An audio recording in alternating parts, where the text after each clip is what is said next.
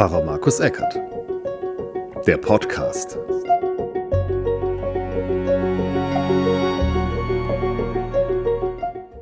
Hallo, schön, dass du da bist heute zum Sonntag Estomihi. Estomihi heißt sei mir, also Gott sei mir ein starker Fels und eine Burg. Das muss man auch manchmal sagen, wenn man wütend ist. Und um Wut geht es heute auch. Und um eine wütende Martha. Damit steige ich ein, denn die Schriftlesung, da ging es um die Geschichte von Maria und Martha aus dem Lukas-Evangelium. Ich wünsche dir gute Gedanken. Martha kann's nicht mehr hören. Diese Geschichte von Maria und Martha. Martha, das war die Frau, des Organisten meiner Vikarsgemeinde und ich war bei denen zum Essen eingeladen, just an dem Tag, nachdem ich über Maria und Martha gepredigt habe. Und sie hieß Martha. Und Martha konnte es nicht mehr hören. Diese Geschichte und immer wieder diesen Vorwurf, die Martha ist die Blöde und die Maria ist die Gute. Die Maria, die hat das Richtige getan. Sie hat Jesus zugehört. Und vielleicht ist es ja auch richtig. Jesus zuhören, was kann da denn schon falsch sein? Und nicht die ganze Zeit schaffen. Das hat die Martha gemacht. Aber ohne Schaffen hätten die auch nichts zu essen gekriegt. Hm, wie sollen wir es denn jetzt machen? So wie Maria? Zuhören? Oder doch lieber anpacken? Martha platzt jedenfalls auch in der Geschichte der Kragen. Und sie wendet sich an Jesus und sagt, Mensch, jetzt sag doch mal was. Geht doch so nicht. Sie ist wütend. Und tatsächlich Manchmal ist es ja auch ein Vorwurf an den Gottesdienst zum Beispiel. Alles nur noch Wellness. Da wird die Seele gestreichelt. Muss man nur zuhören. Und dann tut es einem halt gut irgendwie. Wobei es Leute gibt, die sagen, ja, wer streichelt denn schon meine Seele, wenn nicht da im Gottesdienst der liebe Gott oder Jesus? Alle anderen bin ich doch egal. Ich habe das so nötig, dass meine Seele gestreichelt wird.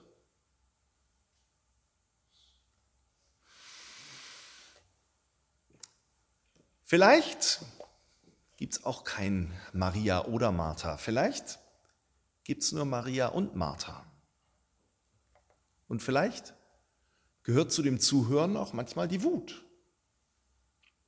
Ich lese uns jedenfalls mal einen wütenden Propheten vor, der uns heute aufgegeben ist, nämlich Amos und sein fünftes Kapitel oder jedenfalls ein Auszug aus dem fünften Kapitel. Da sagt der Prophet Amos, ich hasse, ja, ich verabscheue eure Feste. So spricht Gott. Und eure Gottesdienste mag ich nicht riechen, auch wenn ihr mir Brandopfer darbringt. Ich habe kein Gefallen an eure Speiseopfern und eurem Mastvieh, das ihr zum Abschluss als Opfer darbringt. Das soll mir nicht unter meine Augen kommen. Lasst mich in Ruhe mit dem Lärm eurer Lieder. Auch euer Hafenspiel mag ich nicht hören. Vielmehr soll das Recht wie Wasser strömen und Gerechtigkeit wie ein Bach, der nie versiegt. Da ist einer wütend. Und es ist nicht nur Amos, es ist Gott selbst, sagt Amos. Gott selbst sagt das. Ich hasse, ich verabscheue eure Feste und ich mag eure Gottesdienste nicht riechen. Wenn Gott hasst, dann ziehe ich den Kopf ein. Eigentlich will ich nicht, dass irgendjemand hasst, aber Gott schon gar nicht. Und dann, es geht um Feste. Nicht um Feste so an sich. Es geht nicht um die Faschingsfeste, die er jetzt doof findet. Nein. Hätte Gott darüber geurteilt, dann meinethalben, ich mag Fasching jetzt auch nicht so doll. Nein, es geht um Gottesdienste. Es geht um uns, die wir hier sitzen. Und ich glaube, wir können uns nicht rausreden. Nach dem Motto, naja, wir schlachten ja keine Tiere mehr, wir sind ja nicht mehr im Tempelgottesdienst in Jerusalem, sondern wir haben hier schön nüchternen Gottesdienst, protestantisch, zurückgezogen. Ich trage einen äh, schwarzen Talar und äh, hier wird nicht gejubelt oder sowas. Ja, Weihrauch gibt es auch nicht. Und Harfe spielen. Ich bin froh, dass ich heute keine Gitarre spiele, was ich ja schon manchmal tue. Wir singen zur Orgel. Ich glaube nicht, dass es um die Unterschiede geht, dass wir sozusagen einen besseren Gottesdienst feiern. Und es geht auch nicht darum, dass wir uns sagen können, naja, das war Amos, 800 vor Christus, knapp 3000 Jahre vor unserer Zeit.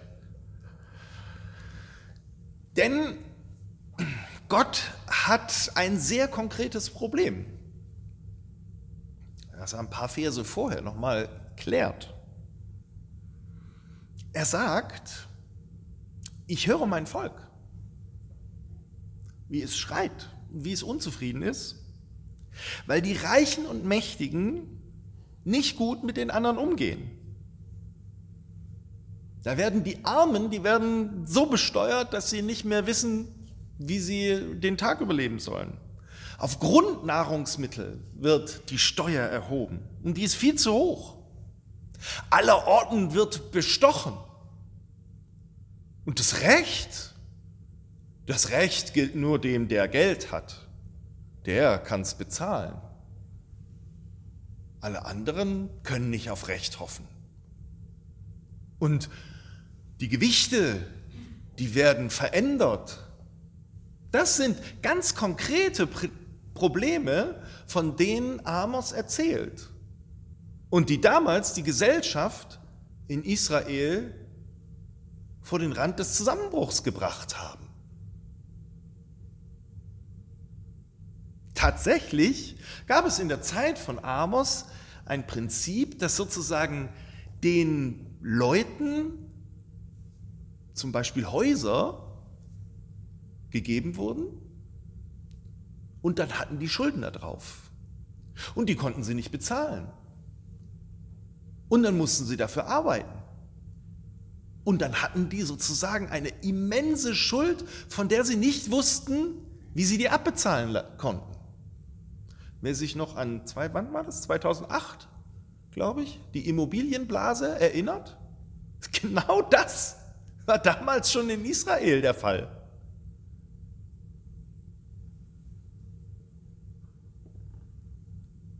Und die Religion? Die Religion geht mit den Reichen und den Mächtigen. So wie es in Ägypten war, wo der Pharao ja auch Gott war. Ein Gottesdienst in Ägypten war ein Dienst an diesem Pharao und an der Macht. Gottesdienste wurden gefeiert, um das, was war, zu festigen und allen vorzuführen, so ist es. Und da hat sich auch jeder einzufügen. Religion festigt die Macht und genau das Problem sieht Amos auch. Gottesdienst ist dann nicht mehr nur, nicht mal nur eine Show, die die Seele streichelt, sondern etwas, was festigt, was die bestehende ungerechte Ordnung stärkt. Da gibt es keine Bewegung mehr, sondern es wird verfestigt. Wir kommen ja jetzt in die Passionszeit. Vielleicht haben Sie mal von den äh, sieben Ursünden gehört. Eine der Ursünden ist Trägheit. Wenn etwas so fest wird, dass es sich nicht mehr bewegt. Trägheit, die teilweise in Geschäftigkeit daherkommt, aber doch nur eins macht, das, was ist, festigt. Und da rein kommt das Wort Gottes von Amos und sagt, ich kann es nicht mehr mit ansehen. Ich kann es nicht mehr mit ansehen. Wütend ist er. Und da denke ich, vielleicht ein Hoch auf die Wut. Und ein Hoch auf alle, die auch mal reingrätschen. Ein Hoch auf die Propheten, die das mal zu Wort bringen. Ein Hoch auf die Kabarettisten auf unseren Bühnen, die manchmal erzählen und man staunt. Ja, sogar ein Hoch auf die Karnevalisten, die mit ihren Wagen zum Teil ja nicht nach unten treten, sondern nach oben den Spiegel vorhalten, wie sie denn tun, die Reichen und Mächtigen. Und? Ein Hoch auf alle, die sich ihr Herz berühren lassen. Und denen es noch weh tut, wenn sie über Krankheit und Tod hören, wenn sie von Zerstörung und Leid hören. Ein Hoch auf die, die es noch berührt, wenn sie merken, dass anderen ihr Herz zerstört wird. Und die klagen und weinen so wie Gott es tut. Das tut er nämlich ein paar Verse vorher. Da klagt er und weint eine Totenklage.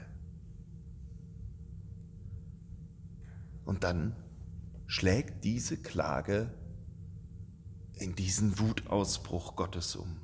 Ja, ein Hoch auf die Wut, die sich nicht abfindet mit beschwichtigenden Worten. Ein Hoch auf die Wut, die Energie freisetzt. Ja, ein Hoch auf Martha.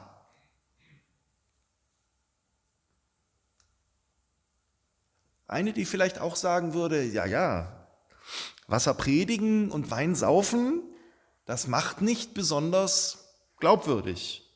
Und dann könnt ihr noch so viel singen. Das hört sich nicht gut an. Das Recht soll strömen wie Wasser und Gerechtigkeit wie ein Bach, der nie versiegt. Wie Maria Jesus zuhören, ja, das ist gut, das tut Not, das tut der Seele manchmal Not, dass man die Seele gestreichelt bekommt. Es schadet nicht. Aber im Konkreten hilft es manchmal auch niemandem. Wellness ist gut, es tut mir gut und wenn es mir gut geht, geht es auch anderen gut, meinen Kindern, meinem Partner, meinem Hund. Es gibt ja noch mehr, nicht nur meine Familie. Und ja, man kann nicht einmal alles machen. Und vieles hat auch seinen Grund, warum man nicht alles machen kann. Dann würde Amos sagen, ja klar, Ausreden, das gibt's immer. Natürlich. Natürlich, wir sind ja nur Menschen. Aber die anderen sind halt auch nur Menschen. Das Recht soll strömen wie Wasser und Gerechtigkeit wie ein Bach, der nie versiegt. Geht nicht nur darum, die Seele zu streicheln, sondern auch die Seele zu stärken damit sich was bewegt, damit man nicht träge irgendwie bleibt, sondern dass sich was bewegt und da ist manchmal die Wut sinnvoll.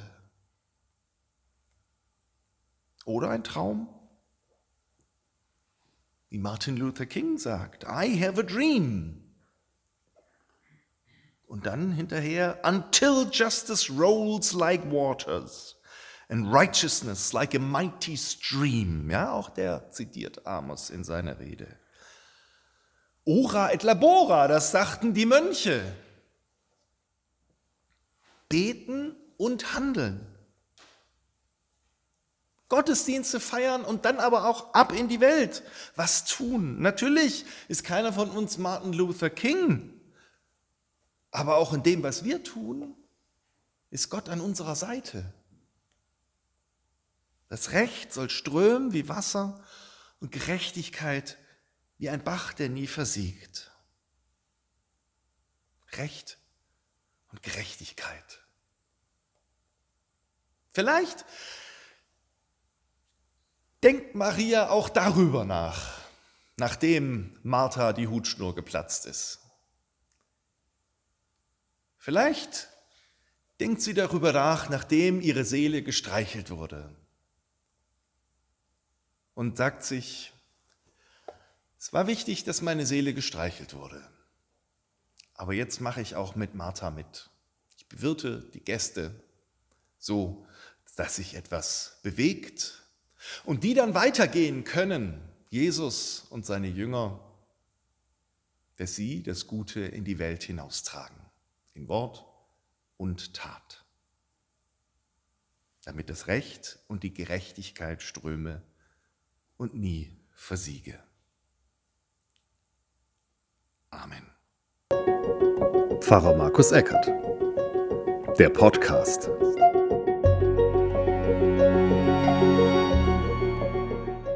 Eine Produktion von Markus Eckert mit Musik von Scott Buckley. www.scottbuckley.com.au